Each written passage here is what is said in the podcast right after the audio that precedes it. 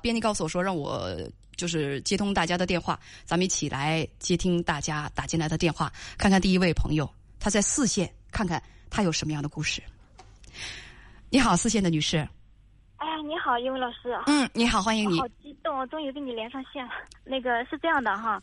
嗯，刚才跟导跟编辑也说了一下，我呢今年三十九岁，然后我老公四十岁，嗯，总总体来说嘛，我俩过了十结婚十五年了，然后也没有什么特别大的原则性问题，嗯，嗯，主要呢就是生活中的一些小事，然后让我过得让我觉得这个这个婚姻要不要继续，一要是继续过的话就特别拧巴，特别特别累。然后要是不过吧，还有一些就是舍不得这段感情，就这么个情况，然后纠结了我一两个月，到现在就晚上睡觉都等等，纠结了你一两个月。啊。你结婚多久？嗯，我结婚十五年了。那你是纠结这一两个月是哪一年的十？这个这个一两个月啊？嗯，就是最近最近那个，我我我我们俩提出离婚了，嗯，然后他也答应了，然后我协议也写好了，但是后来呢，他反悔了，就是说我一直在这个离和不离当中一直纠结着，然后特别痛苦，就觉得。你们多大年纪？三十九岁、四十岁，结婚是十五年。我我我我有很多的问题啊，脑袋上叭叭叭全是问号。第一，你们有孩子吗？没有。嗯，没有孩子是因为呃刚刚结婚刚登记的，我我们俩我们俩是处了大概有三三年，然后去结的婚。嗯，呃，结婚登记那天发现他有乙肝大三阳。呃呃，等等，为什么是结婚登记那天发现的？结婚登记那天做的婚检吗？啊，对对，就结婚检的时候才发现的，之前不知道。那他知不知道啊？嗯，这个问题我也不知道，他知不知道？那他说自己知不知道？他说他自己不知道。他大三阳，他会不知道？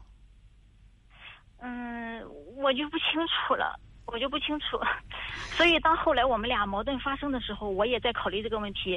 嗯，那个英文老师，你你可以把话听我说完哈。哦，听听听听听听。呃，我我我问题我我现在太想知道了。我在想，他是乙肝大三阳，他自己会不会真的不知道？所以我也我也不知道，因为当时我一听这个消息的时候，我特别懵。但是呢，就是登记那天，他跟我说：“哎，他说没事儿没事儿，治疗一下子就好了。”然后不是等就等我签字儿了嘛。然后那个婚那个主主叫什么主就不叫叫叫婚姻登记处的那个工作人员，他说：“嗯，他说姑娘你想好，嗯，那个你想好要不要结婚，要不要嫁？”然后我一边流着眼泪一边，我就觉得，如果说看到他这个人，觉得他人不错，就算生病了，就算有。病的话，是不是是不是也应该应该陪着他去？不不是那个事儿，不是那个事儿啊，不是那个事儿。他最关键的是，就是说这个病吧，我觉得倒不是最关键的，对不对？最关键的是他有没有瞒着你。如果是他自己之前是知道的，他一直瞒着你，那么这个人人品是有问题的呀。大三阳，他，他是他自己之前知不知道？那么你有没有打这个乙肝疫苗？他这个大三阳是什么样的情况？他是传染不传染的？你会不会因此而染上？他不告诉你，因为那那你就，那如果他是有传染性的，他不告诉你，那万一你被传染了呢？那你们结婚之前可能会你们会亲热，会发生性关系。嗯。那如果这个人的人品有问题的话，那我就不告诉你。那你就有可能被传染上，你不要怪我想的比较的恶毒，是吧？我我我我是不是想的太阴暗了？但是我总觉得他如果真的就爱你，他为你着想的话，他应该想到有没有这种可能性会传染，然后他他是提前告诉你一声啊！我就所以，我刚才愣神儿，我就是在想，他大三阳他知不知道？他如果知道，他不告诉你，那可就有点过分了，你觉得呢？我也觉得你说有特别有道理。现在年龄越来越大嘛，我也想过这个问题。嗯，不不不，那当时当时你你你，你也没搞清楚。脑子一片空白，然后我觉得人也比较单纯，就没想那么多，就觉得我认定他这个人了，无论他有没有，而且我也不太了解这个乙肝大三阳的这么一个情况，会会传染，会传染呀，会通过什么途径来传染？就是当时就是一根筋，所以说在我当时登完记之后回去之后，我爸妈就就就。就特别生气，能不特别生气？你要是小事儿的话，你你想当时登记处的大夫人能那么提醒你吗？要是小事儿的话，大夫人能那么说吗？哎呀，真是年轻啊！你你记得你刚才跟我说大夫说啥？姑娘，你想好了是不是？嗯嗯，对，他是是这么问，所以当时一问我，我也是眼泪巴巴跳，然后然后字也签了。这个事情告诉我们，以后婚检的时候，这个登记的孩子们身边得跟个人啊，得跟个跟一个就是说这个真正的，哎呀，成年人对不对？真正的这个这个成年人，哎，啊好，那你接着讲，后来呢？嗯，后来就是。那个，因为他这个情况嘛，医生也说了，就不能要孩子，暂暂时不能要孩子。呃，然后呢，就是大概有过了两三年，就一直在治病，给他治病。呃，然后呢，他等等等他这个病毒我我复制稳定一些了，也不是说完全好，稳定一些了。然后我我们俩也就是是考虑备孕了。然后后来呢，大概有一两年的时间，发现我就是一直没怀孕嘛，就我又去检查身体，就发现我有这个子宫内膜异位症，还挺严重，因为当时痛经蛮厉害的。呃，哦，那个这这个这个不难，这个治疗不难。嗯，但是就是这么多年嘛，一也一直没有结果。呃，中西医也看过了，到最后就是没有办法的时候，试管也去尝试了，但是尝试了两三次也没有成功。啊。所以说在，哦，再后来吧，我也一直就是说把这个念头给放下了。我就觉得也也许也许也许这就是天意吧，反正钱也没少花。没想到你都遭了这么多的罪了。嗯，对，遭了很多罪，嗯，所以所以就是在我们俩争吵的时候，一到现在吧，哈，那个其实他对于我，嗯嗯，到现在没有孩子他来说，他没有特别大的就是一个一个怨言。我不知道是因为他真的爱我，还是说因为我当时没有去来介意他这个问题，然后选择跟他继续结婚。嗯，那个那个，我不知道我有没有表达清楚，嗯。所以呢，没没有表达清楚。我现在听得挺混乱的。我觉得你感情挺复杂的，你现在感觉挺复杂的。哦，对。你跟编辑讲说，他就是大三阳这个事情，你跟他，你你你跟他在一起，选择跟他结婚了，因为你认定他这个人了。虽然你回去之后，你爸妈也把你臭骂了一顿，就很生气，对吗？那你爸妈是什么态度？你爸妈觉得他是故意隐瞒吗？我爸妈可能也对于这方面的知识比较比较缺乏吧，就觉得已经结婚了，可能也不去纠结这个事情了，就叮嘱我就是呃每年去体个检呀，呃去检查一下身体什么的。然后后来医生也跟我讲了，他说呃一般夫妻的话就是在一块儿呃不太会传染，因为就是我时间长了，我身体上可能也有这方面的一个一个抵抗力了，有抗体了，对对对，有抗体了。呃，所以这个事情嘛，我没再去纠结。然后我们俩就一直在考虑呃。一直在在在备孕的路上走的，也是花了 N 多钱，遭了很多罪，呃，然后我们俩的主要问题呢，我总觉得好好像也不是在孩子的问题上，就比方说很多小事情啊，我特别希望他能忍让我一下，然后在我身体不舒服的时候，也特别希望他能就是为我考虑一下，但是我总觉得这个人他不够成熟，还是说呃，也许是我个人的原因，就是对他要求太高，或者是太有性子什么的，呃。然后就为为这些小事情嘛，整天吵的，就是特别特别难过。呃，所以说那个就是我我原来嘛，我们俩都是在南方工作，后来因为吵得不可开交，吵吵得我实在太伤心了，我就回老家了，回北方了。呃，然后呢，就是大概有三年时间了。这三年时间时间呢，我是偶尔回去，偶尔去他那个地方，就是待几天。呃，但是呢，在吵得最凶的时候，呃，我是没有回去的。呃，从老家回来之后呢。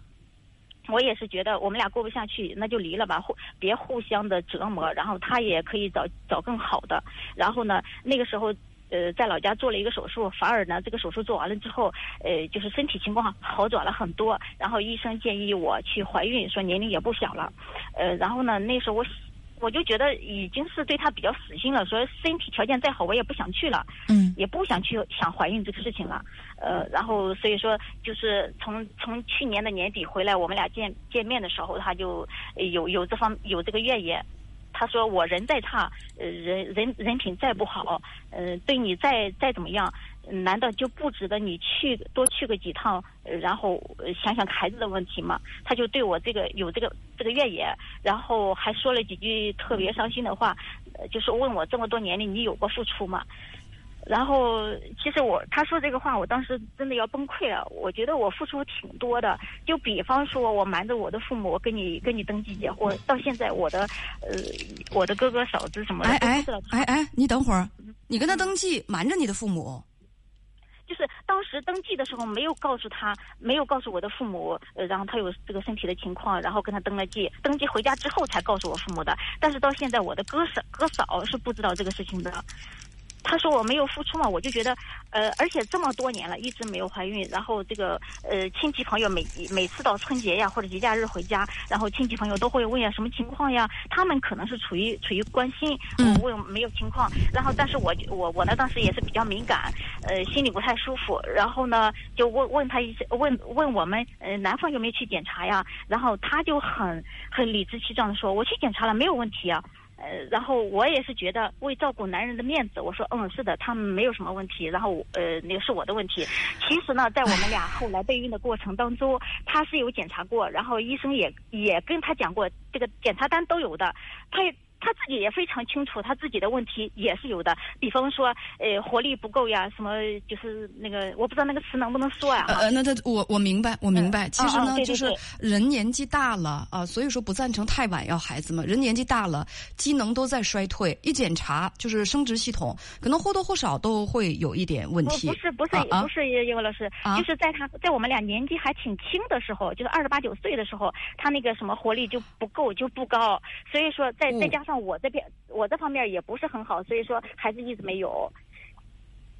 但是他当着朋友，他可以他可以理直气壮的说：“我查了，我没毛病。”哎，对他可以。不是，那我觉得那那那太太太小气了吧？你说，那你那么说了，那那妻子多尴尬呀？那这意思就是，那就是剩下就是我的毛病了。你没毛病，那就是我的毛病。哎呦我的天，这这这这这人什么情商？哎呀！你，但你跟编辑说了一句，你说他婚后对你很好，有钱没钱他都舍得给你花。啊，对，这也是我想说的。我觉得以前的过去了就过去了吧，嗯。但是呢，就是在求医问药的这个路上花了 N 多钱，然后他也到也没说过什么，呃，也没说过其他的这个。不是求医问药的路上花过 N 多钱，那是你们俩共同的事情，又不是他对你的付出。难道你指的花钱，指的都是花在这些方面？这些方面是你们俩共同为了要共同的孩子共同去努力，又不是谁单独花的呀。嗯，说起来也是，可能我我这人就太傻吧，就觉得好像是为我付出的比较多。我倒是不这么认为，不过你是不是想说，你们俩现在就感觉并不好，经常的吵架，没有孩子，嗯，嗯，还遭了挺多的罪。就是觉得感情岌岌可危，问这个婚姻还能不能够继续？嗯，也不光这些，就是生活中的一些小事，我也觉得特别拧。举个例子。呃，举个例子，我不知道是不是我太小气哈。嗯。就是也许是我们家，呃，我的朋友也好，我的我的哥哥也好，就是做人可能做的比较到位，那个就显得他比较那啥。嗯，同时过年过节该该打电话打电话，然后呃，比方说给老人买点什么东西，呃，打点钱什么的哈，这个嗯他是想不到的。呃，然后呢，就是说有一次。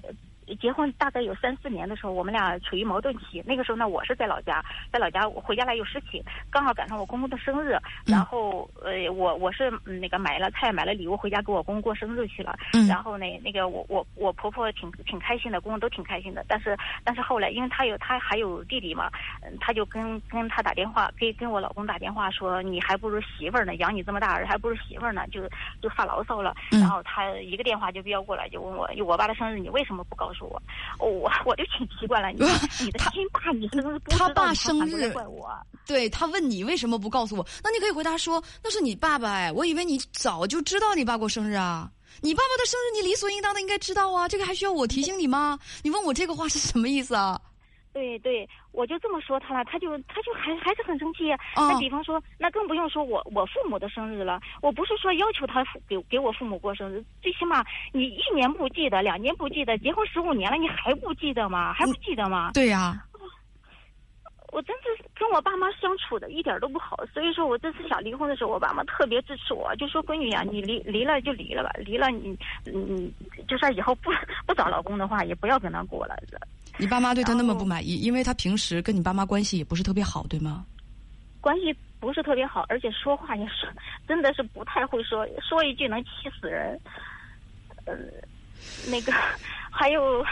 还有就是，我觉得他作为大哥的话，哈，因为家里还有两个弟弟，嗯，那个之前的话，因为我是老大，我是老大，就是在他两个弟弟没结婚的时候，其实我这个大嫂也是操了不少心的。我觉得我我付对他们付出也还可以的，然后他是觉得是应该的，然后呢，呃，有的时候呢，我就觉得，嗯，跟弟媳妇儿现在都成家了，跟弟媳妇儿不要乱开玩笑，有话好好说，有事儿就说，没事儿别乱开玩笑。你毕竟是一个大哥，你你说话要有分量才行啊！干嘛你有事儿没事儿开句玩笑，然后真正有事儿的时候，人家带大爱搭理不洗理儿的那种那种感觉。嗯，然后，呃。还有吧，就是我的付出，呃，甭管是对于弟弟的付出，还是对婆婆的付出，她看不到眼里。然后我那个那个不会说是在我在，尤其在人多的时候，能替我说句话，嗯，能能让我找到一些存在感和安全感。其实有很多时候，我是不愿意跟跟他的家人，尤其是在在过年过节的时候，因为人都要聚齐，要吃饭呀，什么要聚会呀，我特别不愿意。参与那种场合，我就觉得我跟个小丑似的，而且他有的时候就特特别嗯特别不理解的问我，你为什么就不能多参加一下像这种聚会呢？本身就是人家有一个两个的孩子，然后可能关于孩子方面的话题也比较多，然后还有一个我在他那地方我找找不到一些安全感跟存在感，所以我就不想参与。有的时候说话吧，一句话能说出来能砸死人的那种。哎呀，我就我我就不想说，不想参与，所以说很累。跟我父母吧，处的关系又不好。比方说，嗯，我们就老家都是农村哈，然后那个呃家里的什么粮食呀、庄稼啊，就是吃不完，可能会去呃卖掉或者买一些什么面条之类的东西哈。然后有一次我妈妈说，那个你家里如果说还挺多的话，可以带点来。然后他就一一句话就叮嘱我妈了。啊，活都不帮忙去干，还要东西啊！哎呀，这个把我妈气得够呛。我们俩一直一直在南方，都没跟婆婆要过任何东西。嗯，等等等等，你们现在在一起生活吗？现在没在一起生活。已经分开多久了？分居多久了？分居大概有三年了，三年多了。嗯。本来可以在一起，但是你不愿意和他在一起。对对对。本来可以在一起，就不愿意在一起，就觉得这一块太拧巴。你说他人坏吧，也没有很坏，但是就就就觉得特别累。所以这不是真的到了该决断的时候了。用三年的时间，你能得出一个什么样的结论？跟他在一起更开心，还是说跟他分开的时候，你自己过日子的时候更开心？嗯，我也我也问过我无数次这个问题。跟他在一块儿的时候，嗯，就是很多时候都不开心。虽然说，我也很舍不得。所以这答案不就是出来了吗？你要问我什么呢？其实你自己已经给了自己答案，就是跟他在一起不开心，但是分手呢还舍不得，就是这么简单。做不了决定，所以刚才就哎呀。跟我吐槽吐了大概是有二十多分钟，滔滔不绝的吐槽。但是如果说你对面的这个人说：“哎呀，这么不愉快，那就分开吧。”立刻眼泪就能落下来。分开我还舍不得，就这样一个状态。嗯，是的。所以现在我公屏上有一个朋友说：“说长痛不如短痛。”还有一位网友吉祥说：“纠结什么呢？优柔寡断。”有网友说：“啊，分开吧。”有网友说：“过日子就是这样。”啊，有有一位小群，他说：“那还是在一起吧。”他们俩是在一起吗？他们俩现在的感情状态说：“我都不想和他在一起，分开已经是三年了，能在一起，但是在一起那都生气嘛？那所以就不在一起。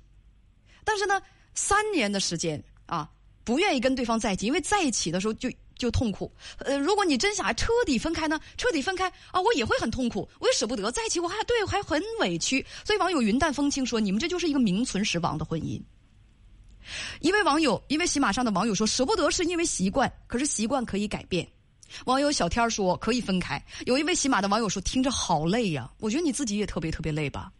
你说为人在世，何必把自己搞得那么累呢？要么你就跟他好好的，死心塌地的就跟他处，包容他的缺点，不要成天挑来挑去的。你知道很多的问题是因为我们对对方标准高、挑剔引起的。要么你就跟他彻底的分开，然后两个人从此一别两宽，各不想念。”就这样优柔寡断，成天在拧巴当中过日子，又不想在一起，分开又觉得舍不得。你们这是要耽误彼此到什么时候啊？就网友说的，这纠结的呀，该到了做决断的时候了，要不然你们真是耽误彼此。也许你们分开了，各自都都能找到更合适的。也许你们下定决心，破釜沉舟，两个人尝试着，我们到底能不能好好在一起？你也包容他，他也包容你，双方都能够有这个决心的话，没准你们的爱情之花又能开一季。可是你们呢，在一起还要吵架，又不能达到完全对对方敞开，然后不在一起吧，哎呀，还又觉得难受。哎呀，所以把这个球踢给我，我又有什么办法呀？我就是觉得你们在浪费对方的时间，是死是活，给个痛快话，做了决定也就好了。这就是我的建议。嗯，磨叽啥呀？用用用用咱们东北话来讲，那磨叽啥呀？过就过，能过就过，过不了就拉倒。这样的话，你这多没意思啊！又不是拍那个那个那个什么，有一些那个那个那个偶像剧，跟裹脚布似的，搞得又臭又长啊！一句话一句话能澄清的误会，我非得抻他个三百集，烦不烦死人啊？大家的时间都这么宝贵，现在社会发展这么快，对不对？你现在需要你跟你丈夫需要到了做决断的时候了，行不行？给个话啊！所以你会接着说，所以对呀，叶文姐，我让你来帮我决断，我从来不帮人决断这个，我只是把这个现在的情况我跟你摆清楚，决定由你自己来做。怎么就告诉你怎么能够生活的让自己觉得更好，你就怎么活。有一个前提是不伤害别人。如果别人受了伤，也不是因为你的原因，而是因为他自己的原因，这个情况排除在外。嗯我不能说一个第三者啊，文姐，你说只要我高兴就好，那好，我我就去抢别人家老公去了。我可不是这个意思，我说不伤害别人的前提下，不主动伤害别人的前提之下，你应该听从你的内心。你觉得你觉得现在我怎么做更愉快？把这种拧巴的状态把它摆脱掉，这就是我的建议。干什么啊？对呀，行不行？给给给那个那个那个那个婚姻来个痛快话，要么就一刀剁下去，要么彻底把这个这个这个刀子把它扔掉。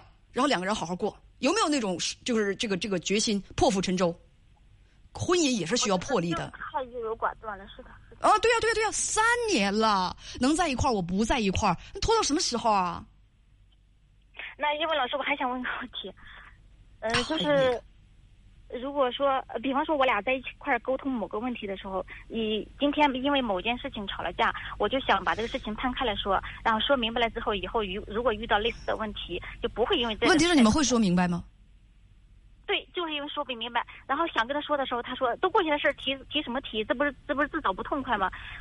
我所以你们俩有能力重新开始吗？像我说的那样，既往不咎，敞对对方敞开自己，你们俩有这个能力吗？到目前为止。